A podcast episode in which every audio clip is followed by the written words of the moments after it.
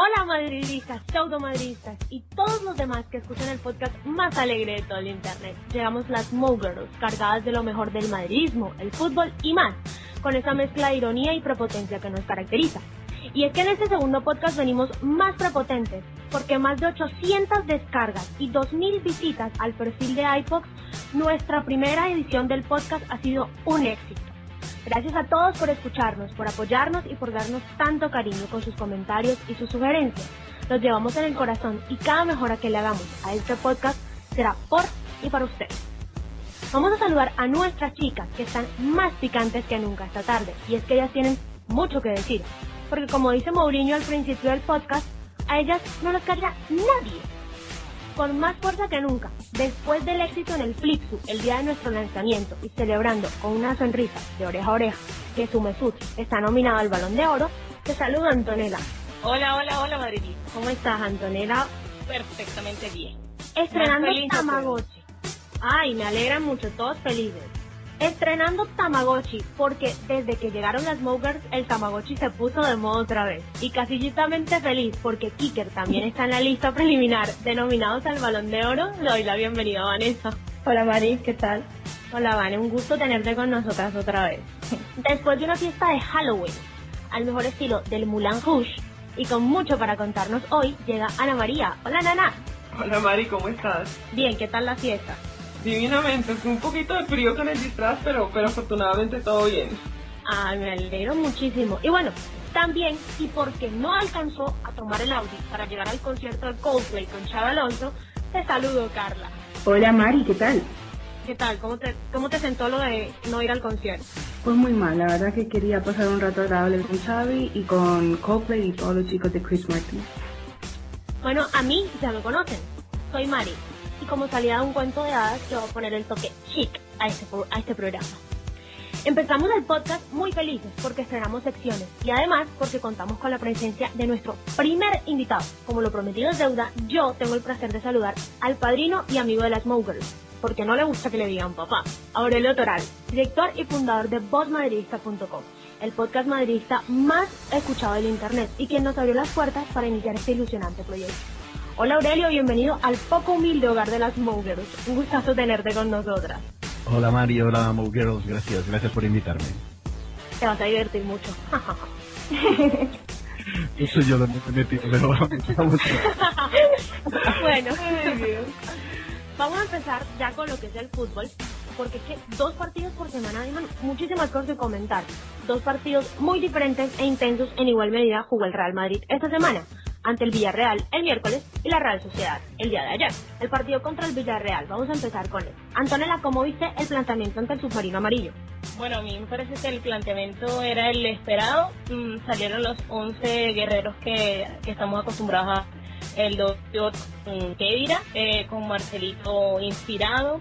Ten- teníamos a Di María y a Cristiano Ronaldo, igual manera Kaká, que me parece que ha vuelto de una manera fantástica, eh, teniendo partidos y minutos y además está haciendo gol.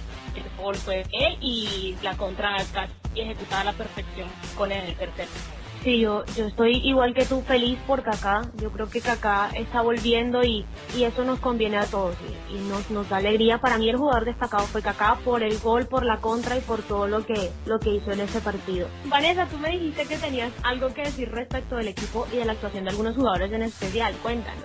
Sí, bueno, a mí me gustó mucho la, la actuación de, del Madrid, ¿no? Me parece que son de estos partidos de los primeros 20 minutos para, para enmarcar. Em, lo que sí que resalto y coincido un poquito con García, el entrenador del Villarreal, es que la primera jugada, o sea, la primera jugada sí que metemos el primer gol, sí que empieza con una falta sobre, eh, sobre Cani. Y luego, eh, creo que es en la segunda parte, eh, creo que es Ramos que le hace una falta. Eh, seguimos con nuestro pim pam pum hasta, el- hasta la portería y tampoco se, se le pitó, ¿no? Entonces mm, yo sí que destacaría eso porque sí que no, no me gustó, pero bueno, eh, solo por resaltarlo y para que también se diga. Bueno, Aurelio, y tú cuéntame, que, ¿cómo viste el partido? Hombre, yo lo que pasa es que yo comprendo por qué Vanessa se queja de lo de Cani, porque a Cani que no le toquen, ¿verdad? Yo que una, especial presión por este jugador, que es un jugadorazo. A mí siempre me, me gustó ya desde Zaragoza.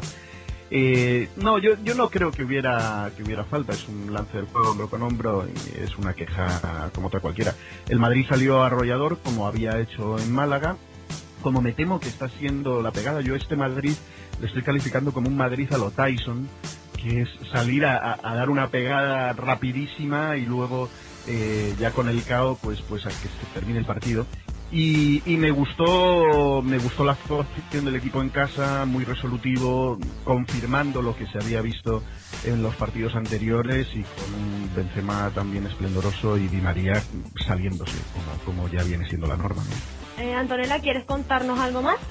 Sí, pues yo ah, rescatar lo que estaba diciendo Aurelio y decir también que eh, eh lo que yo veo en el planteamiento de Mourinho o, lo que estamos, lo que él está tratando en todos los partidos es que él va a salir intensamente en los primeros 25-30 minutos para tratar de cerrar el partido con los suficientes goles como para darle tranquilidad al equipo y evitar la fatiga, evitar el cansancio de los jugadores y además que es lo que en el partido con el Villarreal te sale con Marcelo Edira y Kaká. En este partido con, el, con la Sociedad te deja cuatro en banca que son prácticamente hombres. Marcelo te deja Kaká y empieza a dosificar la plantilla. Es lo que creo con respecto a los partidos que se vayan dando, él va a ir dosificando la plantilla y creo que el mensaje que ha dado Mourinho a los jugadores es a matar el, partido en los primeros 25, 30 minutos y luego controlar.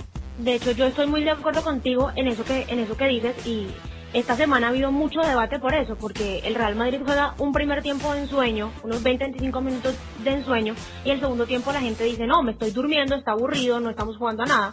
Pero es lo que, es lo que tú decías, hay que matar el partido en el primer tiempo y tratar de relajarse en el segundo tiempo, porque lo que se nos viene después del parón de selecciones es increíble. Son partidos contra el Valencia, el clásico contra el Barcelona, partidos de Champions.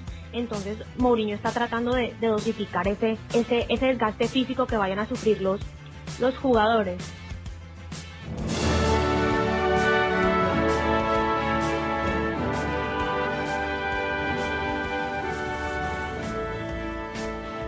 Bueno, pues los jugadores también se, se amoldan a al juego del, del, equipo, que yo creo que al final es lo que, lo que importa. ¿no? Hace semanas se hablaba de que Cristiano está así, ahora Ángel, yo creo que es lo, lo importante, ¿no? que por encima de, de, las individualidades siempre esté el equipo.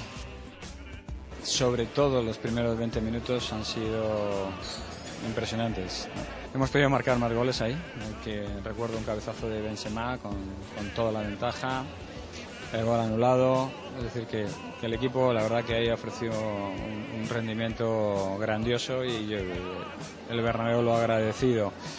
Es un partido especial para mí, especial para Real Madrid. Seguimos ahí sumando puntos en un campeonato que, será muy difícil. La única cosa que puedo, decir, como he dicho ya, es que se voy a volver o no a ser del Milán, no lo sé, pero todos los días trabajo para volver a, a tener un alto nivel de rendimiento porque es esto que necesita el Real Madrid. Sí, siempre si, si hay un jugador bien, yo, le doy el, el balón para, para, marcar. Es, igual para mí de marcar o, o pasar. Yo creo porque son buenos resultados, marcar muchos goles y para nosotros es, es bueno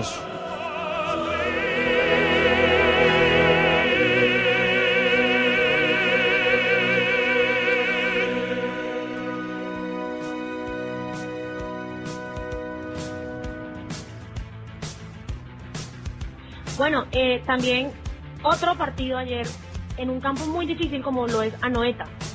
Nana, ¿crees que Mourinho ya está pensando en el Lyon? Eh, Mari, definitivamente, me parece que Mourinho eh, se ha caracterizado por ser un estratega y creo que lo ha manejado bien y eso es definitivamente lo que tiene el equipo en el rendimiento en el que está ahorita. Entonces vemos que en el, en el partido contra el Lyon entró Benzema, entró Kedira y entró Ozil y en el partido de ayer eh, fue completamente lo contrario y entró eh, Higuaín, entró sí, entró eh, la Sierra para cambiar pues, más adelante con, con Kedira.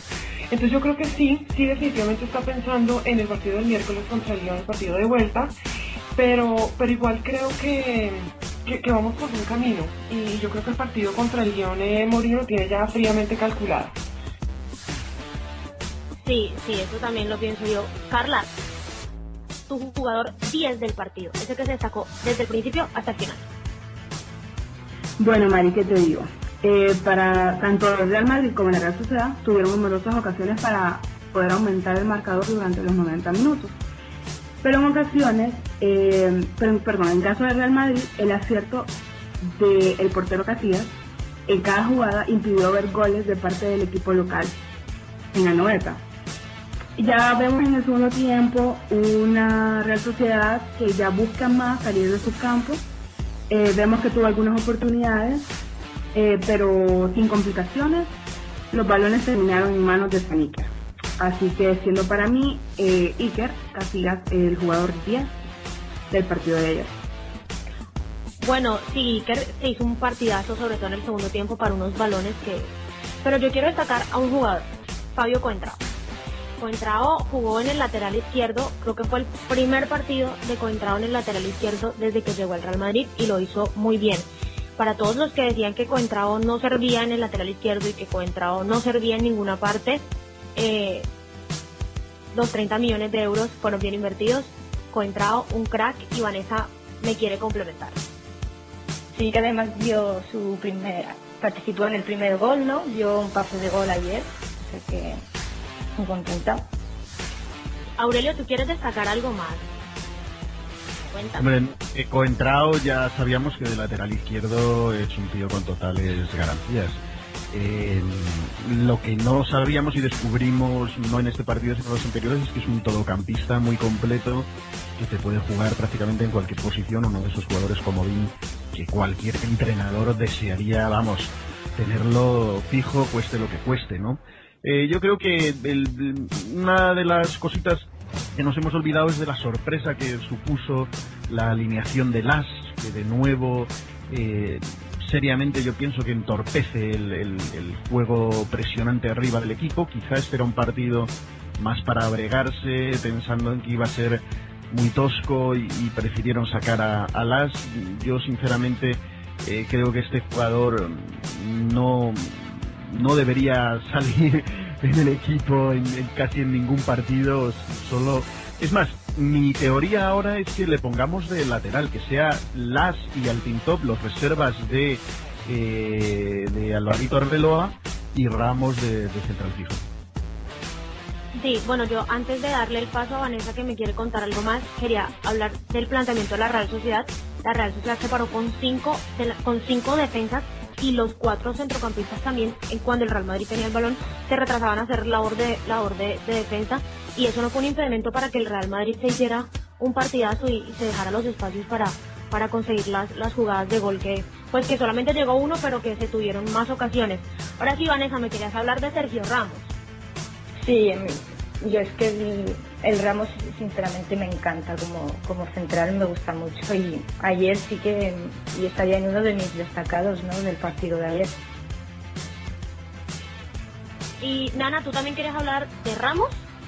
No, yo quería decir algo con respecto a lo que acaba de decir Aurelio y es que a mí, eh, yo analizando ayer el juego, me parece que la Sana Diarra es de los pocos, si no es el único jugador que puede llegar a entorpecer, el juego de Xavi Alonso en el mediocampo. O sea, es, es, yo ayer ponía y me ponía a pensar y a, comparar cómo es Sami Khedira en comparación a la zona de Arra y definitivamente es, es, o sea, el juego es completamente diferente, es otra cosa y ayer cuando entró Khedira se notó la diferencia absolutamente, o sea, facto se notó la diferencia.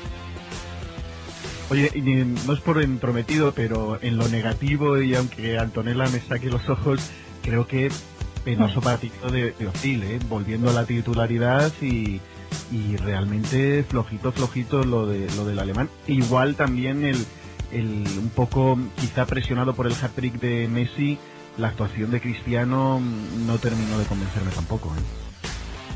Completamente cierto, pésimo, pésimo. Creo que eh, el, comentario que yo más eh, vi en, mi timeline de Twitter era que Osil no se veía, o sea, definitivamente no, ni, ni para arriba ni para abajo ni para los lados, no fue protagonista, no hizo pases, eh, durante el poquito tiempo que medio se le vio, yo las pocas veces que lo vi desafortunadamente o erró algún pase o fue para, para que le hicieran alguna falta, pero en realidad ayer no aportó para nada al equipo. esa es desafortunadamente la realidad. Y Cristiano ni hablar.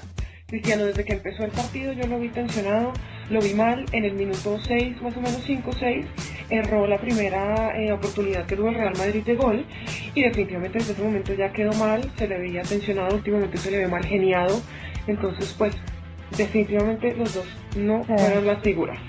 Eh, yo con Cristiano no es por defenderlo porque sí que ayer estuvo mal. También Osil estuvo mal, también Xavi Alonso a mí no me ha gustado. Eh, en Villarreal sé que Cristiano estaba, mm, decían que si estaba malo con problemas de gastroenteritis o no sé qué, o sea que a lo mejor tampoco estaba del todo recuperado. Sí, es verdad, hay que salir en la defensa de Cristiano, parece que sí tuvo un- algún problema. Sí, eh, con las quimas o algo así, que estaba malillo. Bueno, yo antes de darle el paso a Antonella, que creo que le quiere responder a Aurelio el tema útil, quiero decir dos cosas. Una sobre Cristiano, y estoy de acuerdo con Vanessa, no es por defenderlo, pero, pero no le podemos, de- no podemos presionar tanto a Cristiano, y creo que lo dije ayer, no se le puede presionar tanto por, porque sí, que hace un hat trick, que hace el gol 100, el gol no sé qué. Bueno, sí, está bien, espectacular que Cristiano marque, pero no lo presionemos tanto porque, porque el pobre hombre siente la presión, y, esta semana venía con una enfermedad de gastrointestinal que gracias a Dios pudo jugar. Y otra cosa complementando lo de lo de Nana, lo que decía Nana de las diarras, yo tengo una teoría sobre las diarras y es que Mourinho lo pone para poner a prueba nuestros nervios y nuestra paciencia, definitivamente. De otra manera no lo comprendo. Y ahora sí ya pasando a tema, pasando a aquí la, la, la réplica y la contrarréplica, Antonella.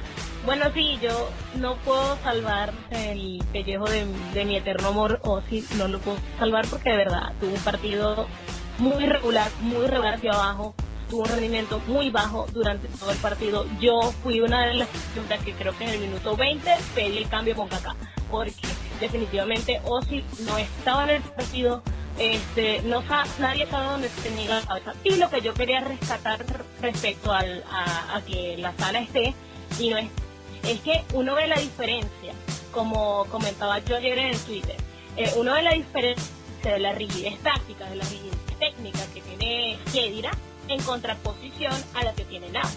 Las es un jugador que yo lo veo muchas veces como perdido en el, campo y como dice Nana estorba a, a Alonso, no le permite no le permite salir y hace que la línea se retrase demasiado.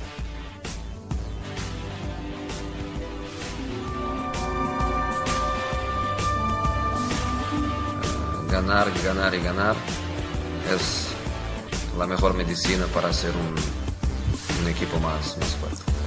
Si hay equipos que cuando juegan mal continúan ganando, nosotros somos el tipo de equipo que cuando no juega bien pierde.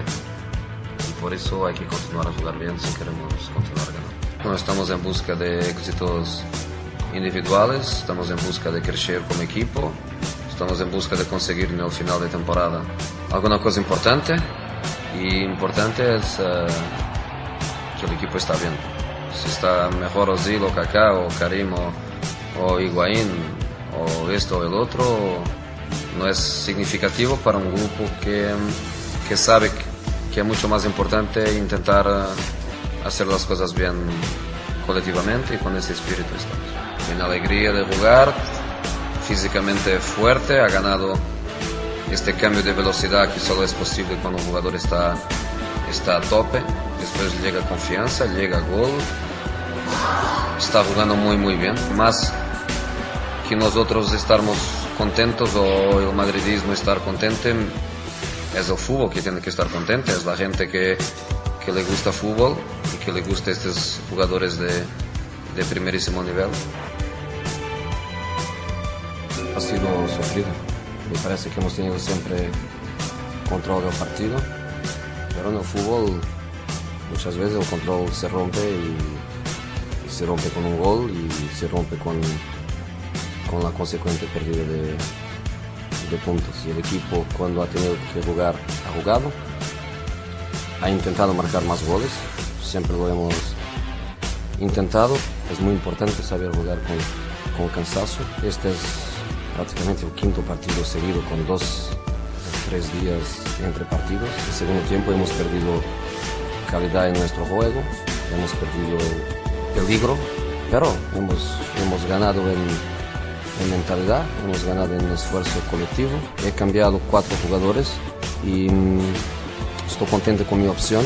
Obviamente, Marcelo quería ir a Kaká, Benzema, pues ningún problema y merecían perfectamente jugar como titular hoy, pero estoy contento con mi opción porque mm, los otros añadieron cosas al equipo, costado, porque el adversario tiene calidad.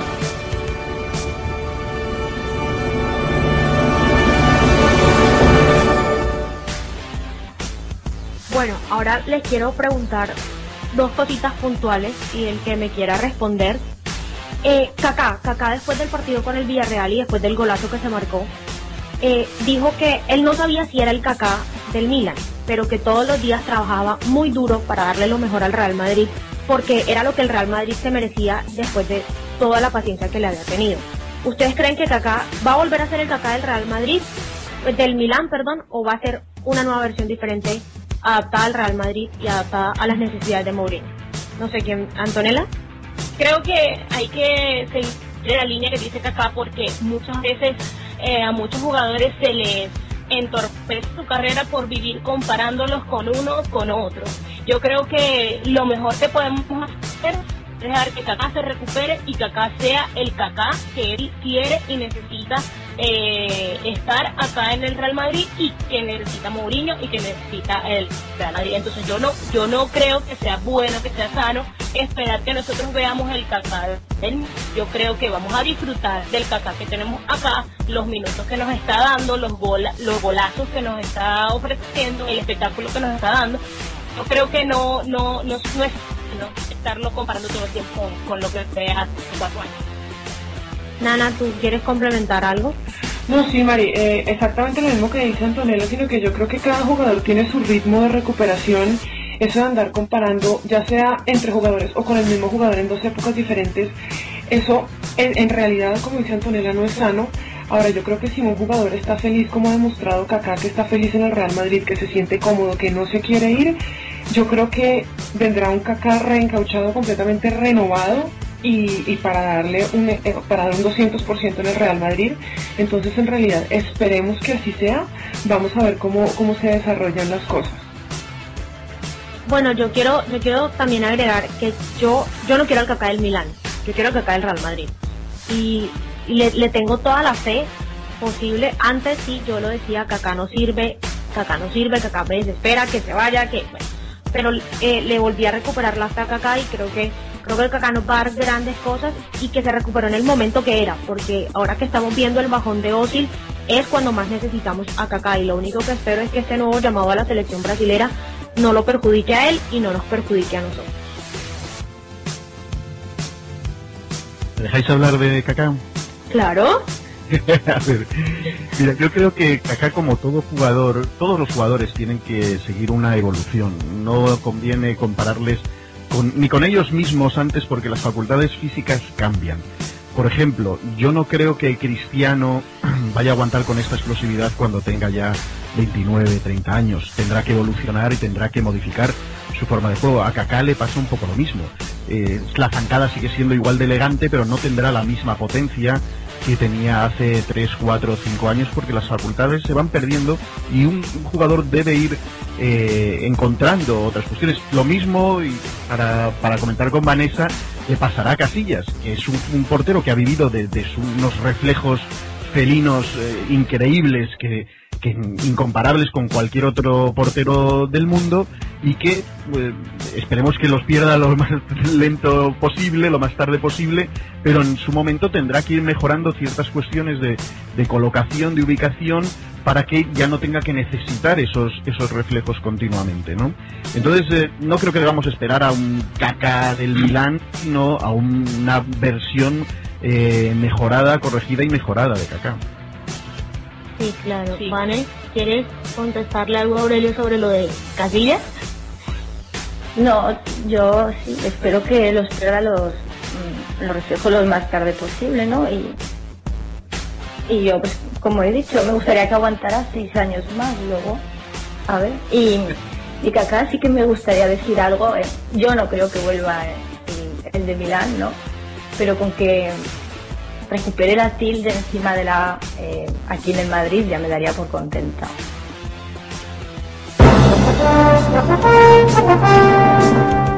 Mesdames et messieurs, France Football et la FIFA vous présentent le Ballon d'Or, más conocido como el balón de playa.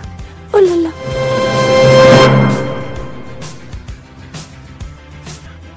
Bueno, la novela de esta semana se las traigo por cortesía de Joseph Blatter y la revista France Football. Se llama Los preseleccionados al Balón de Oro. Carla, ¿es justa esta lista de 50 futbolistas? Bueno, tenemos eh, 50 nominados.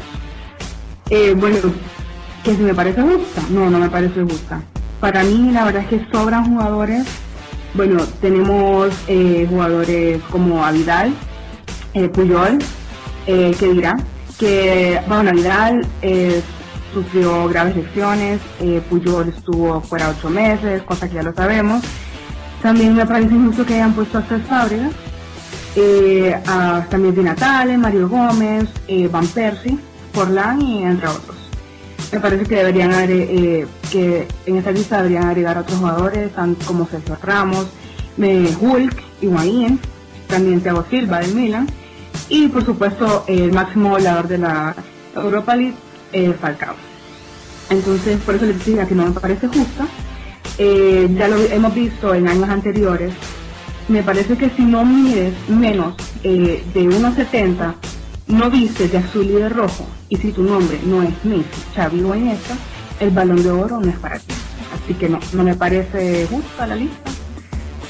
Y a ver quién gana eh, este año.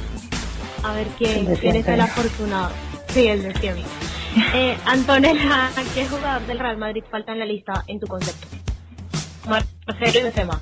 Eh, primero por Marcelo, la destacada temporada tan regular, tan buena, tan sobresaliente que ha tenido en Champions, en Copa, en Liga. Eh, me parece que ha sido, eh, ha sido el mejor lateral del mundo. Aunque me digan que a Vidal es perfil defensivo, aunque me digan lo que me digan, a mí me parece que Marcelo es el mejor lateral del mundo y tiene que estar aquí. Además, tenemos a Benzema, que es uno de los mejores delanteros que hay eh, en Europa. Eh, unos números que ni se le acerca eh, nadie, entonces no creo que sea justo. La, la lista, como lo dice Carla, no es justa. Hay jugadores que han pasado, comienzan lesionados y simplemente por haber levantado una copa, por haberle dado la, la, la banda de, de capitán del Barcelona y levanta la copa y ya por eso es jugador destacado. Creo que el balón de oro debería enfocarse más en el futbolístico y dejar las, las parafernalias y, lo- y las novelas en otro lado. Dejar el sentimentalismo barato, le llamo yo a eso. Aurelio, ¿está Vidal en esta lista por ser francés y por haber superado un cáncer? A ver, yo lo de ser francés lo, lo dijo Miguel en, en el podcast de Voz Madridista con, con Tornin, que esto era por un tema de que, como lo hace France Football, las nominaciones eh, ponían a Vidal por ser francés, pero eso se cae por su peso por el hecho de que no está convocado este Ben- Benzema, ¿no? Mira, yo sinceramente creo que a Vidal no debería estar, pero tampoco debería estar Puyol. Los dos han estado lesionados, han tenido sus cosas y no, no, no les he visto un gran aporte como para ser declarados balón de oro. Y creo que el que lo decía mejor fue Soprano en, un tuit que decía, si tú, o, en, el podcast de ellos, que si tú eres el entrenador de una, eh, de una selección contraria, ¿a quién preferirías que, que se cayera de la lista? ¿Benzema o a Vidal para enfrentarles? Y- y lo tienes claro, ¿no? Entonces, yo pienso que el que falta del Madrid, para mí claramente, es Di María. Di María hizo un temporadón, que además luego reclamó que quería subida de sueldo, porque la verdad es que hizo un temporadón. Y el pase ese que dio en la final, solo por este pase ya se merecería estar nominado. Que no esté me parece una absoluta injusticia. Bueno, yo quiero hablar de un tema y no por ser colombiana, no por tema de patriotismo ni nada de esto, pero yo quiero hablar del tema Falcao. Eh, Falcao, es una injusticia que Falcao no esté en la lista. Falcao se hizo un temporadón con el Porto, se coronó campeón de la Superliga Portuguesa, de la Taca de Portugal y de la UEFA Europa League, marcó más de 40 goles en la temporada y yo no sé de qué va, de qué va el señor Plater que no lo metió en la lista. Yo, yo la verdad no lo entiendo. Aquí en Colombia los periodistas estaban bastante indignados, la prensa estaba bastante indignada porque no estaba, no estaba Ramel Falcao, que, que pues que hasta empezó la temporada bien con, con el Atlético de Madrid, pero que bueno, ha ido bajando rendimiento por, por el rendimiento grupal del, del equipo y todo esto. Pero sí me parece injusto que Falcao no esté. Se lo merece mucho, mucho más que otros jugadores. Eh, Vanessa, te voy a preguntar sobre el caso Iker. Esta semana yo vi mucha campaña en las redes sociales pidiendo que a Iker Casillas se le el balón de oro. ¿Cómo ves tú las posibilidades de Casillas?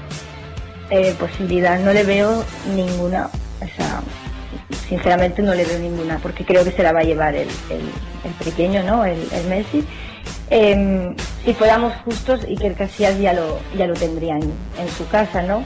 Y yo sí que rescataría también a Sajin, porque me extraña que tampoco esté en, lo del balón este de playa, ¿no?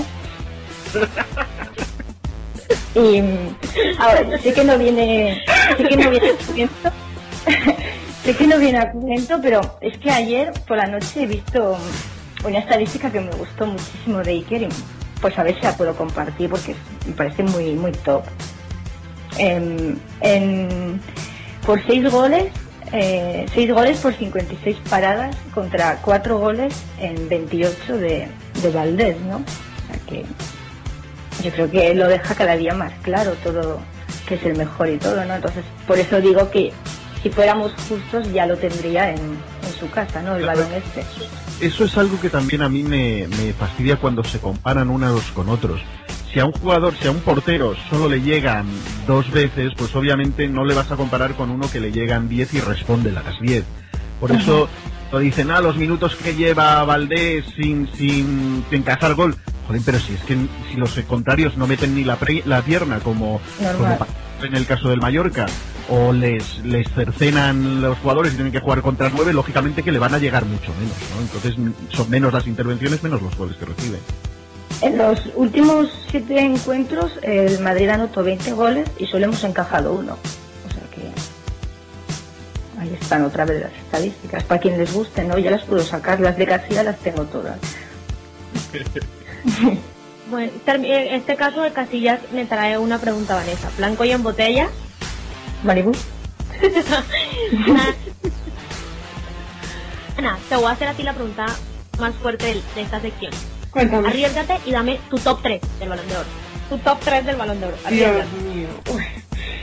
Bueno, ya te digo. Eh, empecemos por. Yo sí le di toda la razón a Vanessa y creo que Iker Casillas ha hecho los méritos suficientes para tener el balón de oro en su casa. Para mí, definitivamente, es uno de los que se debería llevar el balón de oro. El otro es eh, Cristiano Ronaldo, que para mí sí se lo debería llevar porque el hecho de que tenga uno, dos o tres partidos en línea malos no significa que no sea un goleador, no significa que no sea un jugador bueno, no significa que eh, sea una de las estrellas del Real Madrid en cuanto a goles se trata. Y el otro, Dios mío, bueno, yo ahí, sí te voy a cambiar la pregunta y voy a hacer un top 4 porque el, otro, para que después no digan que, que por ser merengue estoy parcializada, desafortunadamente Messi tiene que sonar, porque como decía Aurelio el otro día en, su timeline, eh, puede ser lo que sea, puede ser como persona X, lo que sea, pero es un jugador implacable, es un jugador completamente, es un goleador, juega, aporta, eh, podría perfectamente ganar y creo muy posiblemente lo que dice Vanessa que se lo gane y el otro que yo nominaría que también eh, que acaba de convertir cuatro goles con el em, con el Santos es em, Neymar definitivamente ese, sería mi, mi, top 4 ahí, como para que no vean que, que, por ser merengue y madridista no, no, no tengo criterio.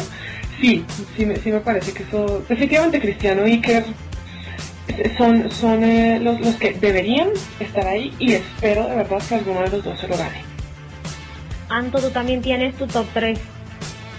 Sí, mi top 3 vendría a ser, mm, a ver, en primer lugar Messi, yo no, no, puedo, no puedo, eh, nadie puede ocultar las estadísticas, los números, las cosas que están allí, que ganaron Champions, eh, y pesa, pesa todos sabemos que Pepe, que también empieza a ganar una liga y, una, y una bola de oro, también pesa el año pasado. Pero yo creo que Cristiano Ronaldo y Casi deberían estar en el 3. El top 3 para mí es 3. Y al revés. al revés. Lo que ha dicho ella, pero al revés. El tercero, el primero, el segundo, segundo y el primero, tercero. bueno, yo también quiero dar mi top 3, aunque sé que después me van a pegar, ay, porque, porque un alemán, no sé qué, porque yo sé que hay muchos no alemanes, no pro alemanes acá, pero mi top 3 es Cristiano de primero, Casillas de segundo y Thomas Müller de tercero. Thomas Müller se está haciendo un se hizo un mundial muy bueno y se está haciendo una muy buena temporada en el Bayern Múnich. Entonces yo creo que, que el alemancito rubio también se lo merece.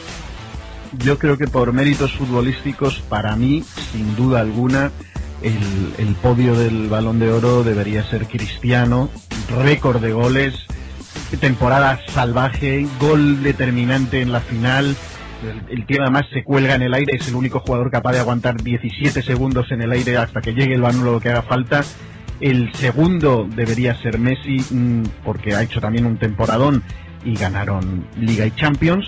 Y el tercero para mí, pues eh, Iker Casillas, que sin duda creo que eh, fue también otro de los pilares en los que se basó el éxito del año pasado. Bueno, yo creo que falta Carla por su top 3. Carla, ¿tienes tu top 3 por ahí a la mano? Sí, Mari. Bueno, para mí eh, igual debería ser eh, número uno eh, Casillas, número dos Cristiano Ronaldo, número tres eh, la rata hormonal. Sí, y no digo, no digo, no digo por mi amor, ¿verdad? A él, pero eh, yo eh, estoy de acuerdo con Vanessa y con todos ustedes de que debería ser eh, que debería ser Casillas el ganador. Ahora las Maugers os presentan el momento Epic Fail. En el Epic Fail de la semana repiten esta semana Don Marqués y los árbitros designados por el señor Villar y su secta. Le pregunto este tema de Don Marqués a Vanessa, que estaba ayer un poquito prendida y todo esto. Sí, no. lo que más rabia me da es que se atreva a decir que, lo de la insignia del Madrid sean asuntos personales y que no le interesan a nadie. Pues, entonces, ¿qué copón hace de radio en radio hablando del, del tema? O sea, de lo que le parece, ¿no? Evidentemente. A mí, yo ya lo he dicho, me parece un acto muy feo. lo he dicho en mi Twitter, hay gente que, que daría lo que fuera por ser socio abonado y a, este señor le damos una insignia de oro y me da igual que tenga problemas con quien los tenga. O sea, el Real Madrid no es solo una persona, es un club, una historia, una afición y yo sinceramente no lo dejaría ni volver a entrar en el Bernabéu, o sea, no quiero saber nada. Lo, sinceramente me da mucho coraje este hombre. Antonella. Bueno, sí, aparte de lo del en lo del bosque, que todo el mundo sabe que yo opino. Eh, ya no quiero seguir entrando en ese tema porque me parece que es darle más de lo que él quiere, que yo creo que él lo que quiere es eh, publicidad, lo que quiere es ir en, en, en, periódico, en prensa, que todo el mundo le pregunte y le pregunte sobre el mismo tema. Claro, porque Real Madrid es lo que vende. Evidentemente eso todo el mundo lo sabe. Pero quiero eh, enfocarme un poco más en lo, en lo del tema del arbitraje, que parece un epic fail gordo, eh, porque ya no es una sola vez, dos veces, o sea, ya van varias veces con el mismo tema, con el mismo, con la misma situación de, de tarjetas rojas, de tarjetas amarillas, de favores arbitrales hacia uno, hacia un lado y hacia el otro no. Entonces, ya, o sea, creo que ya estamos rayando en lo que no se debe permitir. Y desde aquí, desde este podio, hago de nuevo un llamado a que hay que unir las fuerzas, no tanto por los derechos televisivos, sino por un arbitraje más adecuado para todos, porque no le afecta solo al Real Madrid, le afecta a toda la Liga Española en general y afecta mundialmente porque hasta en los mundiales han habido cosas de cosas. Entonces yo creo que el arbitraje es un tema que hay que seguir diciendo, hay que seguir denunciando las cosas pasan, que afectan y que dañan el espectáculo. Sí, Antonella, tienes, tienes toda la razón en, eso. Los arbitrajes son un tema que, que da mucha tristeza, porque, porque bueno, si eh, los que se supone que van a impartir justicia ya están amañados con uno de los dos bandos en competencia, pues ¿qué podemos esperar? sea, no, no sé si alguien más quiera decir algo sobre estos dos temas un poco incómodos y aburridos ya. Bueno, no, yo, yo tendría que aportar, lo único es que el partido que acabamos de, que, que vimos pues de, de, de Iturralde, de González, que pitó el Levante Sasuna, se sabía, es un ejemplo de que no es en Madrid, porque finalmente el Osasuna, por jugar contra Levante, que era líder de la liga, terminó con, con, 10 jugadores. Entonces es uno de los tantos ejemplos que, está, eh, que, se ve en realidad que el, eh, este llamado platinato, villarato, como quieran llamarlo, manipulación de, de los árbitros, no es solamente en contra del Real Madrid, es en contra de toda la liga, es en contra de la ética de la liga, es en contra de la imparcialidad del colegiado, es en contra de, en realidad de lo que de lo que la FIFA llama el, el fair play, el juego limpio, ¿no? Aurelio, ¿quieres contarnos algo de este tema? A ver, yo, el, tema del bosque, la verdad es que yo sigo sin explicarme eh, cuáles cuáles son las intenciones de, de este señor.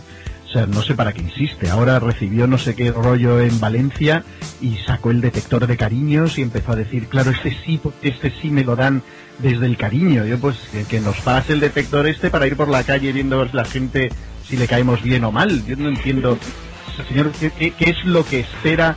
¿Qué más cariño? O sea, que, que entregarle un premio. ¿Qué, ¿Qué están haciendo? Si, si no fuera por cariño, lo estarían haciendo por reconocimiento. Mira, ok, damos nuestro brazo a torcer, deberías estar contento. Y si lo hacen desde el cariño, que son los socios compromisarios, votaron unánimemente, más de 2.000 socios compromisarios, el, a que se le diera la, la insignia. Y este señor dice que no se hace desde el cariño. Vamos, apaga y vamos, ¿no? Con el marqués, ¿a dónde? Marqués, te queremos. Lejos. Bien lejos.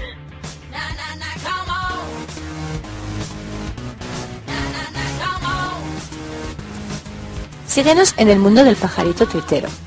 Somos arroba de Maugues. Y no te olvides de visitar nuestro blog, maugues.blogspot.com. Si quisieras colaborar con nosotras o compartirnos tus opiniones, también tenemos un email, maugues.gmail.com. Un besico.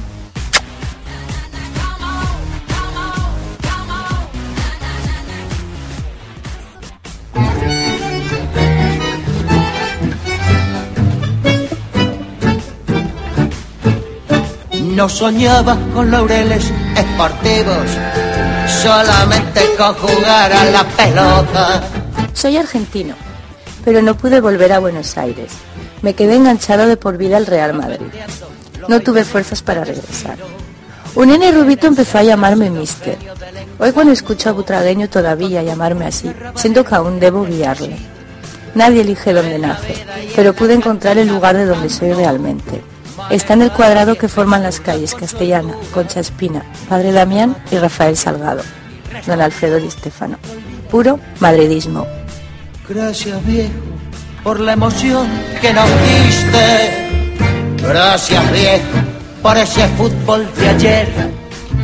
Don Alfredo, gardeliano y futbolista. Sos un malabarista del balón y los pies.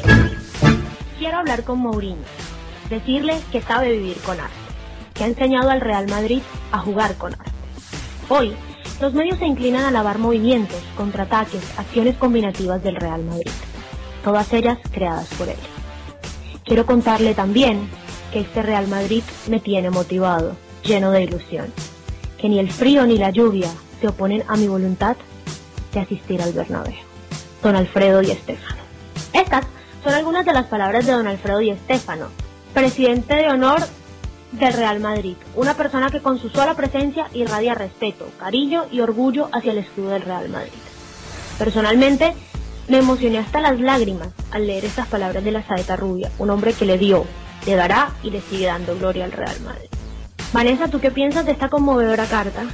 A mí me emocionó mucho, ¿no? me parece que es puro madridismo y no sé, me, emocionó muchísimo. Eso es tenerle amor al club, ¿no? No lo que dicen y pretenden otros. Nana, ¿tú qué nos quieres contar?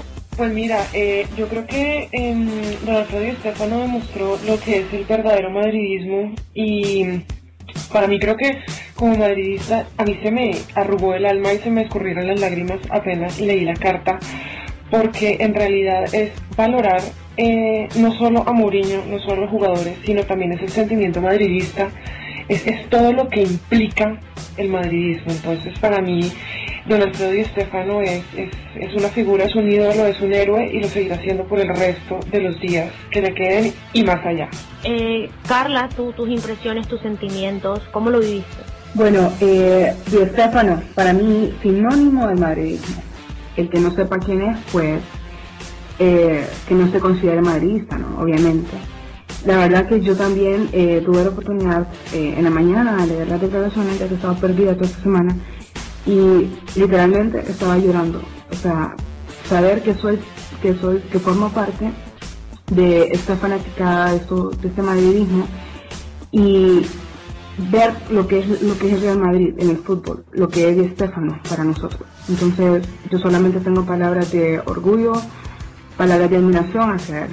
Aurelio, tú que, que, que, lo ves desde otro punto de vista, no desde el punto de vista tan sentimental como, como lo vivimos nosotras, eh, como, como ves, viste la carta.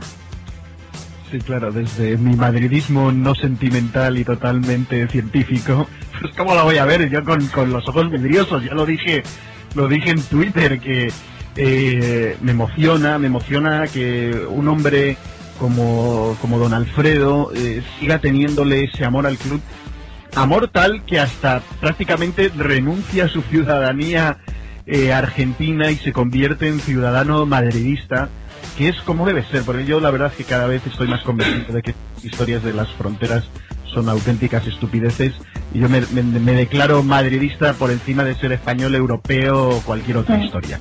Así que eh, don Alfredo, pues enseñando valores de madridismo de, de, de, los grandes, o sea, un, un grande con, con, un corazón inmenso y que además eh, se está dando cuenta de que Mou está en sintonía con, con, lo que es el club, con lo que él nos, nos, nos marcó eh, y, y, pues se lo reconoce públicamente, lo cual pues aún ensalza más la figura de don Alfredo. Anto, nos falta tú. También, sí, y decir también que además que son palabras que demuestran el madridismo, demuestran el nivel de compromiso que tiene el club hacia el entrenador, eh, que también tiene una palabra de aliento para Mourinho. En la, una parte de la carta le dice que es difícil vivir la soledad del entrenador, que lo entiende, lo comprende, pero que también entienda que Real Madrid siempre debe ganar. Tiene ese, ese compromiso siempre que tiene que ganar y es difícil para un entrenador es difícil y que él está orgulloso de él. Básicamente es lo que dice. Él está orgulloso de lo que ha logrado y de lo que y de lo que puede lograr.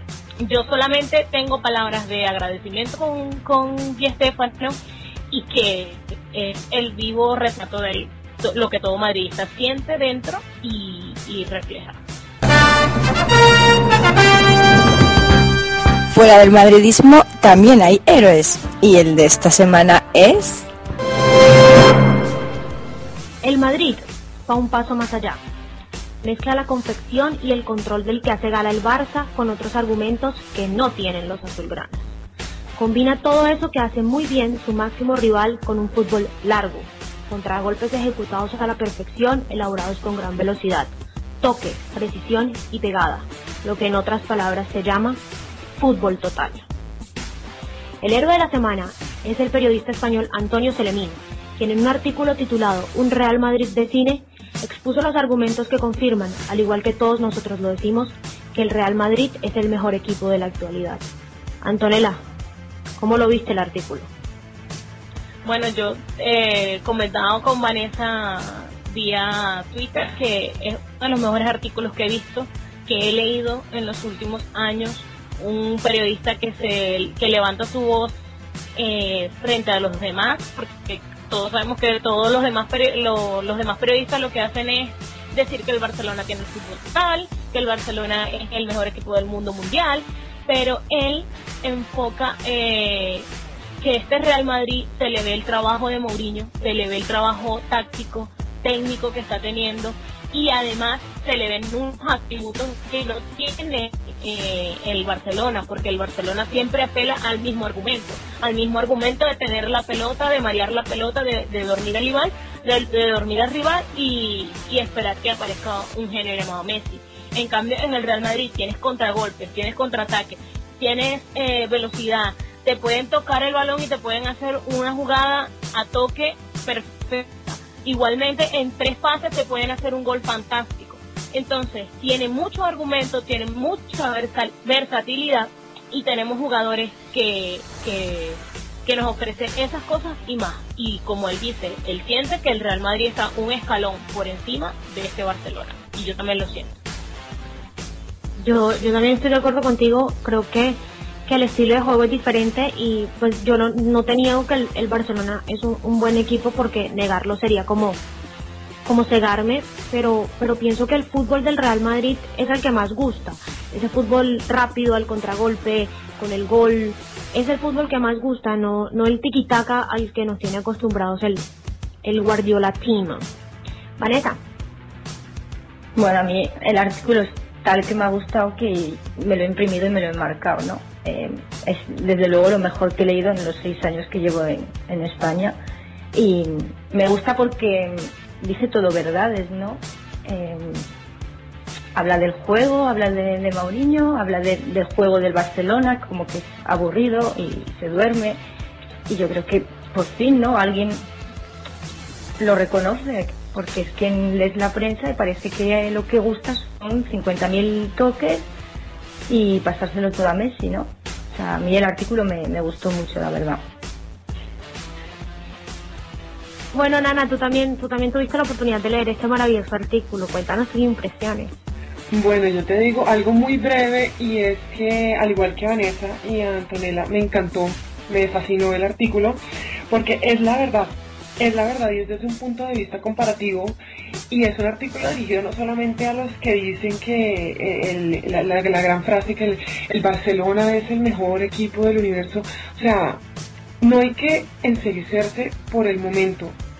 Sí, es cierto que en este momento, y, lo dice el artículo, eh, es el mejor Barcelona que ha tenido el Barcelona. O sea, sí, probablemente el extraordinario Barcelona en este momento es el mejor de su historia, pero a la historia del fútbol le falta mucho me falta bastante. Y también lo que me encantó del artículo es un mensaje a los, a los pequeños compañeros periodistas, como lo llama él. Es, es, es, bastante crítico, es bastante, digamos que crudo en el sentido de que es muy directo, pero personalmente me encantó y como madridista me parece el héroe perfecto para el héroe de la semana.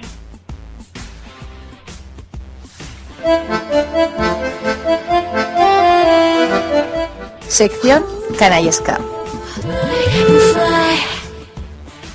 Bienvenidos a la sección canallesca, una sección donde los periodistas son los que tienen el protagonismo.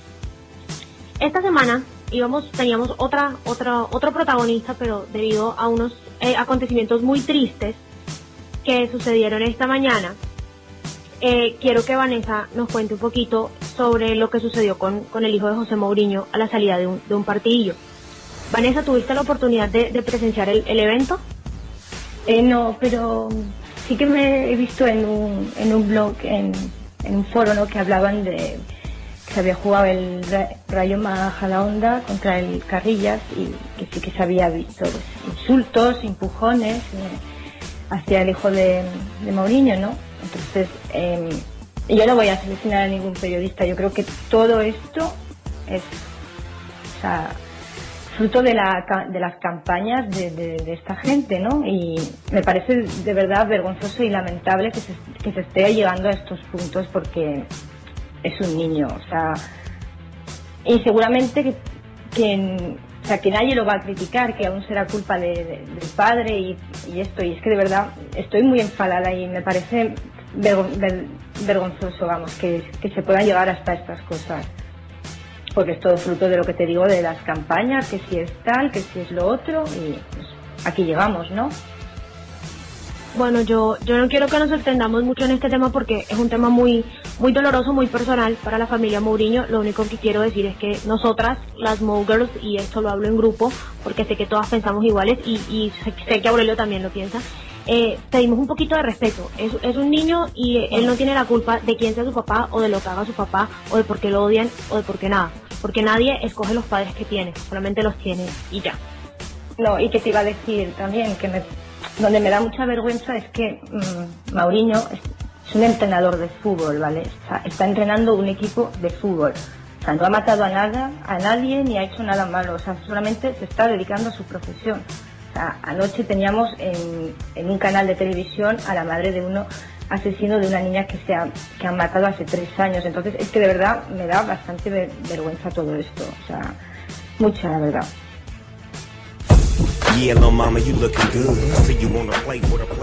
With a las Maugers. Durante toda la semana podrás enviarnos tus preguntas con el hashtag MGPod a través de Twitter. Nosotras os contestaremos encantadas. Te esperamos. Y como siempre, llegamos al momento de pregúntale a las Smokers. Muchísimas gracias otra vez a todos los que nos envían sus preguntas eh, a lo largo de la semana con el hashtag MGPod. Son, aquí hay preguntas muy divertidas y sé que, sé que les van a gustar a las chicas. Eh, empezamos contigo, Vanessa. Pregunta Fernanda 10, arroba Fer10T. ¿Qué torturas proponen para cuando Griezmann llegue a Madrid a enfrentarse de nuevo al Real Madrid? Eh, yo le cambiaría la camiseta con Pepe. Viste el de blanco, dijo que sale en el. no llega al descanso. Yo le cambiaría la camiseta con Pepe, sí.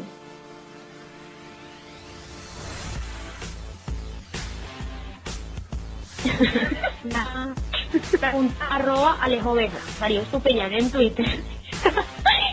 ¿Quién es la más pajera de las Mongers? Miércoles. Pues a ver, uy, jo, me, me, me, me has cogido mal parqueada. Pero en, en- yo diría que, a ver, aquí, aquí hay 13. Este podio sí es de Antonella y 13. María. Este podio es de 13, Vanessa. exactamente. Va, la medalla de bronce, yo diría que se la lleva María, María Isabel. La medalla de plata me la llevo yo. Y la medalla de oro se la lleva Antonella. No hay nada que hacer. ¿Y yo por qué? ¿Y yo por qué? Yo no soy pajera.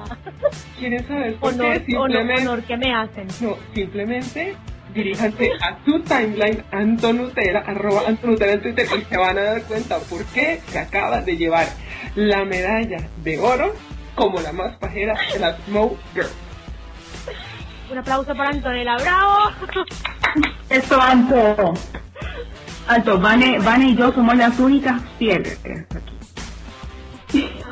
Carla, Carla y Vanessa son chicas de un solo hombre. Ay, ¿por qué no dicen, qué no dicen que el más pajero es Aurelio? No, él no cabe, no. no.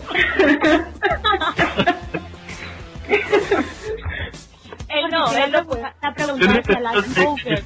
¿Cuál es el, ¿Cómo es el concepto? Porque yo creo que en diferentes países a lo mejor significa diferentes cosas. ¿eh? Ah, bueno, a Yo tenía que preguntar, ¿eh? Bueno, yo les voy a explicar Nada cortito. dice que una persona pajera es aquella que, que, que vive echándole los perros a la gente. Entonces en ese, en ese, en No, ese tal- sitio cabe tú. yo, Perdón. Me, me de- me declaro pajero, entonces es que pensé otra cosa. No, pero también, o sea, pajero también viene de morbosear, de pervertir, tú sabes. O sea, eh, eh, a, veces es inevitable ver un partido de fútbol solo- y solamente andar pensando en la técnica y en si entra, O sea, si sale uno. o ese, sea. es ese momento en el que Nana dice, uy, Sergio Ramos sin camisa se vería lindo. O cuando me mandan una foto de Sergio Ramos sin camisa, esa es la otra. Ese, bueno, Claro, Bueno, ese momento. eh, Larisa dice, Xavi Alonso la mete larga. ¿eh? Oh. bueno, otra pregunta porque el tiempo, el tiempo nos está O corriendo. cuando dice, o cuando dice Vanessa que, que Quique tiene que, que, que, que Quique le meta el gol. También. Eso también cabe. Bueno, pregunta aquí Rubén Cedeño, arroba Rubedar07 en Twitter. A lo largo de su historia, el Real Madrid ha tenido otro entrenador tan protagonista e influyente como Mourinho. Aurelio, te paso la pregunta. A ver, entrenadores influyentes en la historia del Madrid, posiblemente eh, Miguel Muñoz, que es el que ganó hartísimas Copas de Europa en aquella época famosa. Eh, también mm, Miljanic, que, que entrenaba el Madrid Yeye, que fue como una recuperación después de algunos años en el que estuvo bajón. Boskov también fue un entrenador con mucha personalidad. Benaker trajo un fútbol así más alegre. Pero yo creo que de los de la casa, a mí siempre el que más me gustó fue el Mangas, que llamaban el Mangas a, Luis Moloney era un entrenador que era un, un, tipo nervioso, asustadizo, muy, muy, muy ecléctico y que eh, él cuando le preguntaban, eh, él era a todo corazón y decía, no, pero si yo lo único que tengo que hacer es decirle a los chicos salir y jugar, yo pongo los 11 y que ellos se diviertan, ¿no? Que era, que era una forma de entender el fútbol totalmente diferente posiblemente a la de Mou, pero que también nos trajo grandes alegrías. Bueno, aquí tengo otra preguntita también para Vanessa. Vanessa pregunta Mario Vargas, arroba Mario Vargas G en Twitter. ¿Creen que debemos hacer una colecta para regalarle un iPad a Mourinho? No, la colecta me la hacéis para mí, que mi cumpleaños es el 11 de diciembre. Estoy antes. ya escucharon, se reciben propuestas para el regalito de Vanessa. O lo cambio por un por un DVD de todas las ruedas de prensa de O un Tamagotchi. o un Tamagotchi. Manda, iPad, manda Vanessa iPad al 7722. ¿sí? Donaciones a la cuenta de las Mogirls. Yo ya tengo mi regalo para Vanessa, es un Tamagotchi. Oh, Bueno, pero bueno, yo primero Ah. que Vanessa, así que el regalo también me lo tienen que preparar a mí porque mi cumpleaños es antes que el de Vanessa. Bueno, No aquí hay otra pregunta. Con un mes de antelación ya preparando y todo. O un mes y medio. No, para el mío faltan 25, 24 días, algo así. Vaya, tenemos fiesta en las Mogers. Eh, aquí hay otra pregunta, también se lo va a pasar a Vanessa, porque sé que estas son las preguntas que le gustan a Vanessa. Pregunta Alicia Gerido 15. ¿Piensan que Cristiano le está afectando de alguna manera el partido de repechaje contra Portugal? No, para nada. Yo creo que pues ha tenido un bajoncillo por lo de le- la tripa, ¿no? Y yo creo que en el próximo partido se, se saldrá. Ya está un bajoncillo. No se puede ser todos los días perfecto. Algún día tiene que ser como los demás. Como Messi, por ejemplo. Bueno, tenemos una pregunta final, por cuestión de tiempo. Eh, esta pregunta se la, va, se la va a dirigir, bueno, esta pregunta es para cada una. Pregunta Mundo Madrid Club de Fútbol, arroba Mundo Madrid Club de Fútbol en Twitter. Si pudieran elegir un atributo de cada jugador del Real Madrid y armar uno a su gusto, ¿cuál sería? Por cuestiones de tiempo, vamos a armarlo, vamos a armar una- un personaje entre todas, ¿les parece? Me parece perfecto. Eh, empieza Vanessa. ¿Cómo quisieras empezar? Las manos de Iker. Bueno, las manitos de Iker. Nana. A mí me parece que la, llamémoslo así, la polivalencia de Coentrao, que es, es, es bueno en lo que, en donde lo pongan. Sí, listo. Eh, Antonella. El culo de Benzema. Eh, Ok. El de fútbol. ¿no? bueno, eh, eh, puede tener los dos. tas- eh, fútbol, técnica y, y atributos. Eso no, no, no, se no nos preocupamos. Carla. Um, la velocidad de, um, de Cristiano. Bueno, yo le pongo. Yo le pongo la cara de. No sé, yo le pongo la cara de Higuaín y Ah. el cerebro de Osil. Y a mí yo le pongo la agilidad de Arbeloa. Y la libreta de Mauriño, ¿no? Claro. Aurelio, ¿qué, qué característica crees que nos, crees que nos faltan para nuestro El dedo, el dedo de Mourinho también. El dedo. Yo creo, yo creo que lo que, vamos, si yo, si yo jugara al fútbol, lo que pediría es tener el corazón de Di María. Vaya, vaya jugador, cómo se deja la piel, qué, qué punto honor. Un aplauso para Di María. ¡Bravo! Bravo, Di María. Sí, excelente.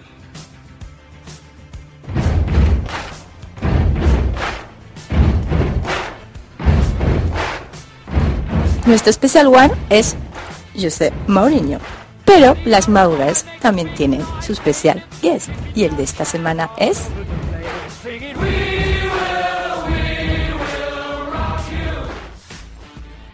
Como siempre, en el podcast de las Mogers llegamos con secciones frescas, nuevas, originales y únicas, que no encontrarán en ningún otro lugar.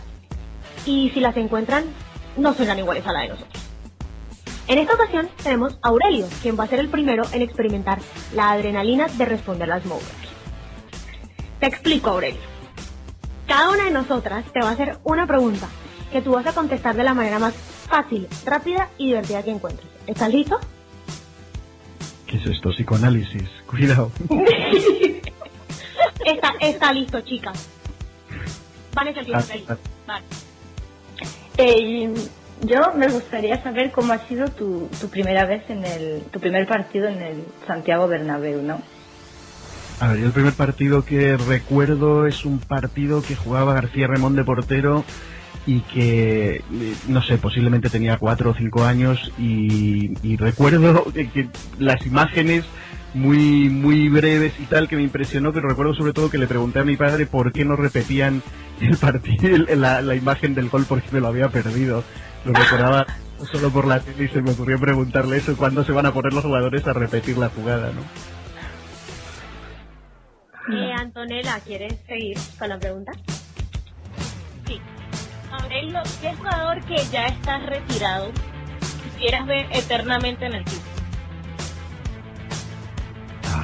Pues mm, ya retirado, a mí eh, mi jugador favorito es Hugo Sánchez. Hugo Sánchez para mí fue el, el- el mejor, el Maradona, no, no el Maradona, el, el Michael Jordan de, de su época, nunca se lesionaba, siempre te garantizaba un porrón de goles, convertía en, maravilla melonazos que le enviaban, eh, un jugadorazo y encima con, con esos arrestos y esa chulería que, que era fenomenal. Yo creo que es un jugador que no, no hemos aprendido a valorar lo suficiente, Hugo Sánchez sin duda. Aurelio, yo, mi pregunta es un poco sentimental. ¿Cuál ha sido el momento más triste que recuerdes del Real Madrid? Como fanático del Real Madrid.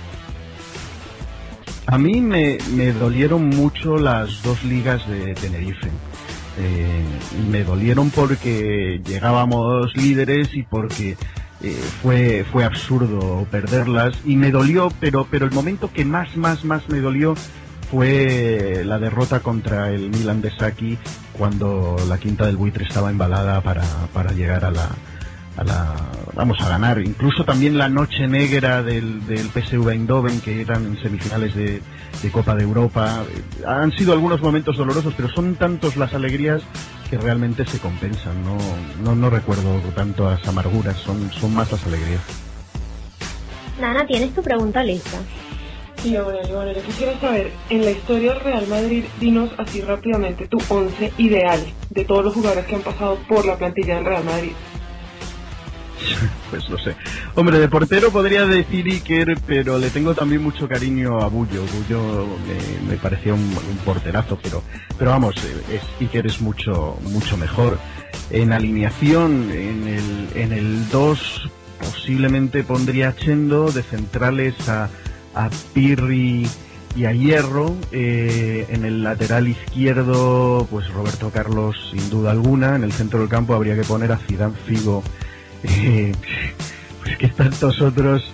Eh, posiblemente Stielique, eh, que era un jugador que también me gustaba mucho. Que vamos a hacer un 4-3-3, pues adelante pongamos a Hugo Sánchez, a, a- a- no sé si a, a Raúl y a, y a Di. Bonito 11. Carla, tu pregunta. Ok, mi pregunta para Aurelia. Ahora, si pudiera, si tuvieran la oportunidad de ser un jugador de Real Madrid por un día y revivir uno de los mejores momentos de ese jugador, ¿qué jugador y qué momento sería? Hombre, pues por, por lo reciente me gustaría haber sido Cristiano marcando ese gol en, en la Copa de en la Copa del Rey, pero si pudiera, pues me, me hubiera encantado marcar el gol de Zidane en la final de la Champions, porque eso es algo que quedará para la historia eterna no solo del Real Madrid, sino del, del fútbol mundial.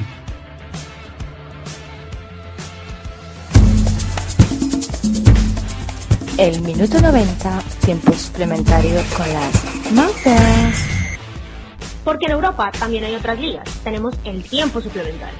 Esta semana el turno le corresponde a la Serie A de Italia. Carla nos va a contar en esta ocasión lo más importante del Roma AC Milán. Partido jugado ayer en el Estadio Olímpico de la capital italiana. Carla, tienes toda la palabra. Ok, el duelo de capitales. Con un marcador de 3 a 2 el día de ayer, el Milan vence a Roma en su propia casa. A ver, jugadores destacados del Milan. Del Milan, Aviati, claro, por las paradas. También está Ibra, por el, doblete que hizo. Eh, de parte de la Roma tenemos eh, a Lamela, eh, que fue el momento cuando él ingresó al campo. Eh, a mi parecer le dio algo diferente a la Roma. Aún así no tuvieron la suerte de poder derribar la muralla rosonera. Bueno, muchos se están preguntando cuál es la posición de Luis Enrique después de este partido. Pues yo les digo que él no se va, obviamente. Eh, deben saber que en esta nueva Roma, eh, estos, ellos tienen un plan a mediano plazo y ese plan es ganar por lo menos el Scudetto de esta temporada. Eh, que si veo a Milan candidato firme a ganar eh, la Serie A, pues sí, para mí es un equipo que es contundente, que tiene garra, tiene corazón y por supuesto todos sus jugadores tienen lo que es la sed de victoria. Bueno, yo quiero terminar esta sesión de tiempo suplementario eh, hablando una cosita cortita del, del Inter de Milán. El Inter de Milán perdió ayer su partido contra la Juventus en el Meazza. Está en puestos de descenso en este momento y es muy crítica la situación del Inter de Milán. Yo creo que el Inter de Milán no ha podido superar la partida de, de José Mourinho y espero que de verdad el Nerazurro no descienda y logre aunque sea sacar una buena campaña en Champions porque la verdad es que en Serie A lo veo lo veo mal, todo muy mal al Inter de Milán.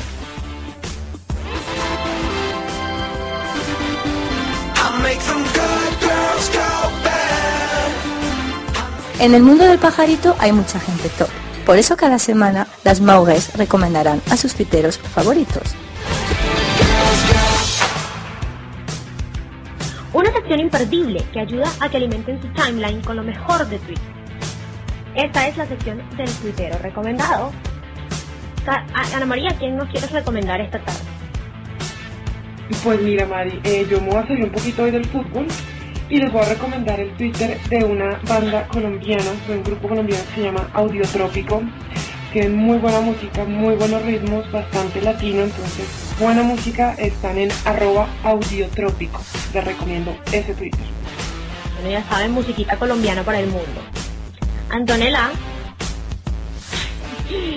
me agarran así como que fuera de base porque yo todavía no, no, no, no, no había pensado en el tuitero recomendado. Pero, eh, a ver, estoy muy, muy de Twitter, todos lo saben. Y uno de, de para mí, uno de los imperdibles eh, es arroba Daniel Durán 6. Él tiene muchas de muchas cosas, eh, aparte sabe muchísimo de fútbol, tiene una manera de ver la vida que me parece muy, muy, muy buena. Y yo, yo digo que no hay pérdida siguiéndolo a él, nada, no pierden nada. un abrazo para Daniel Durán. Vanessa, ¿quién es tu recomendado esta semana? Pues mi recomendado es Luis Calles 9 por muchos motivos, pero eh, no los voy a decir. Voy a, a recomendar seguirlo porque hace, seguramente los conocéis todos, unos vídeos del Madrid que son una pasada y que consiguen emocionarme mucho. Entonces yo creo que todo madridista debería tenerlo en, en el tele. O sea que va para él. Aurelio, tu recomendado.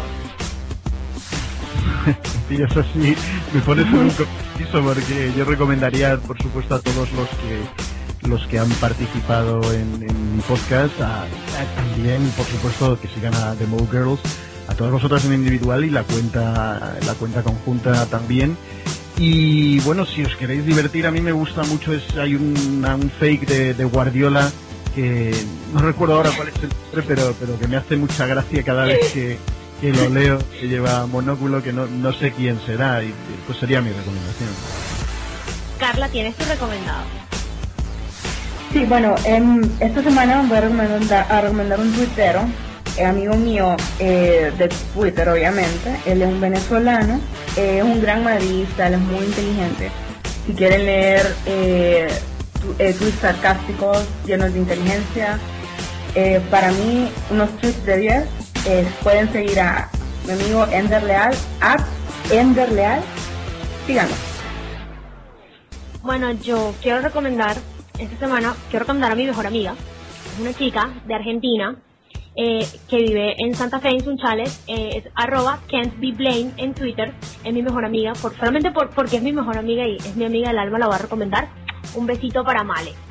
Y también quiero, quiero mandarle un saludito de parte de todas, especialmente de Nana y de mi parte, a Fernanda 10, arroba Fer10T.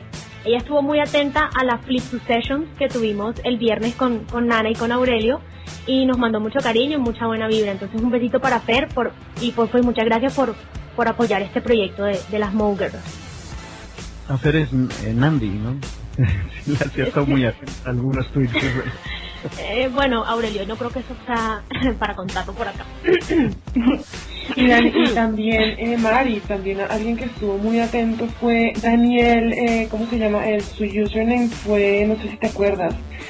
Daniel, dame un segundo.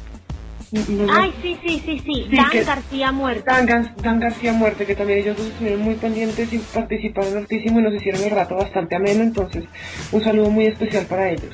Un besito. Bueno, y ya, pues por tiempo y todas estas cosas, está llegando al final este segundo episodio de las vivencias madridistas de las Mogers. Eh, antes de despedirnos, eh, para continuar con esto de las preguntas, sé que, sé que todos, sé que preguntamos cosas muy futboleras, entonces me gustaría que Aurelio nos hiciera una pregunta cada una con lo que él quiera preguntarnos, antes de terminar. no, no, no, yo Le no. el derecho. Pero bueno, estas cosas se me, se me avisan para hubiera venido con, con un arsenal. No, es- esa es la idea, No, no, no, la no, idea no, es que no, sea, esa bastante en el momento. Sin cansancio. No sé, a ver, a ver, eh, a todas, eh, ¿qué cosas no soportáis en Twitter? ¿Os gustan los la gente que va eh, con excesivos galanteos o os aburren, os parecen que no es el lugar eh, adecuado? No sé, con la que quiera empezar.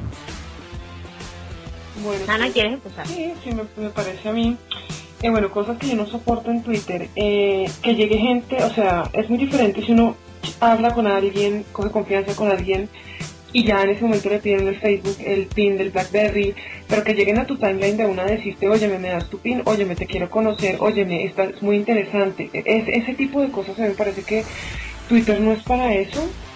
Eh, no sé, los galanteos excesivos, no me- a, mí, a mí personalmente no me gustan, o sea, sí está bien que le digan, oye, saliste muy linda en la foto, o cualquier, no sé, cualquier cosa, a que ya se voten con todo, que dicen, oye, me cálmate, que, que muestra el hambre no come, niño, o sea, con moderación, todo con moderación es, es, es aceptable en Twitter, yo creo.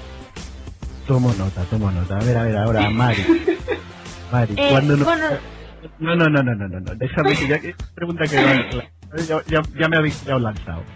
Mari, ¿cuándo nos vas a mostrar más fotos de esa sesión de esos stalkings y, y, y también cómo así te encanta practicar el inglés en, en, en Twitter?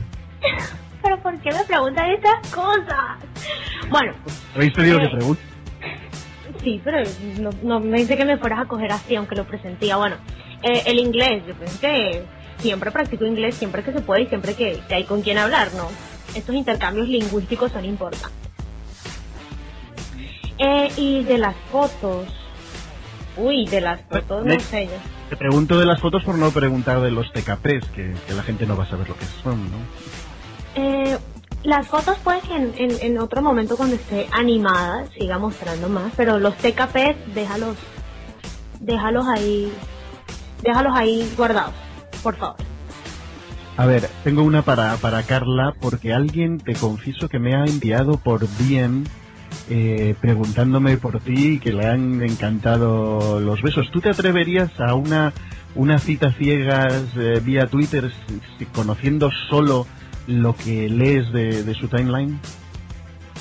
Pues um, sí, me da un poco de gracia, pero sí, la verdad, eh, a mí me gusta no solo el físico de las personas, sino también eh, lo intelectual, o sea, sus pensamientos, y creo que el Twitter está para eso, para dar lo que vos, lo que vos pensás, porque digamos, yo, yo sigo a varias gente que no, no dice nada, entonces mejor un follow. A mí me gusta seguir gente que es interesante, me gusta eh, conversar, eh, tuitear con gente interesante.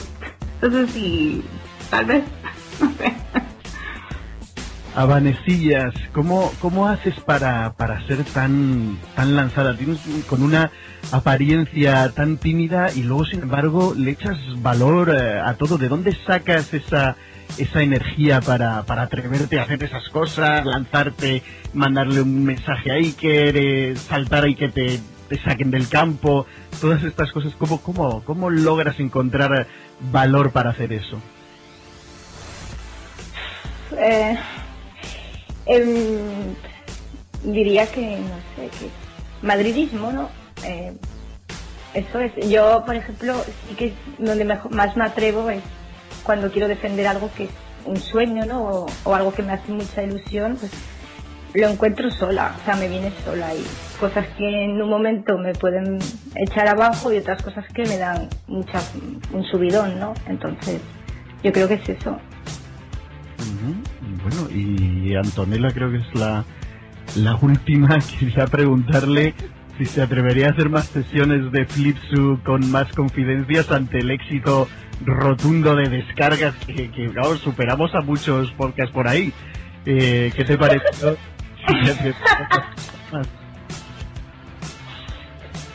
Bueno, me, a mí me gustó muchísimo. Básicamente, compartir contigo es muy agradable. Pero no creo hacer un chiste con, con. Yo creo que hay cosas que muy de uno que, que, que uno no debe, no debe estar divulgando por ahí. Yo creo que en ese aspecto yo soy un poquito más reservada en ese sentido. Aunque dije por ahí que yo soy pajera, yo no soy nada pajera. Yo no nada por el estilo, pero eh, a mí Flipsu me gusta mucho la idea, pero estar ahí con- contando cositas que, que son mías y que no tienen por qué saber nadie, no. Ya prefieres estar arrancando canas, por lo que veo. Bueno, ahí quedan mis Sí, se preguntas. arrancó la cenita. Entonces, Te te doy la palabra, Mari, porque ahí quedaron. Ya no, ya no tengo más preguntas. Ahí resta esto de los TKPs me dejó sin palabras. bueno, yo sé que aquí las chicas tampoco entienden mucho lo de los TKPs, pero Aurelio sabe de qué estamos hablando. Eh, antes de, llegar al final, eh, quiero recomendar una, una revista, la revista que hace Vanessa, con sus dos compañeros, El Pase Atrás y Statham.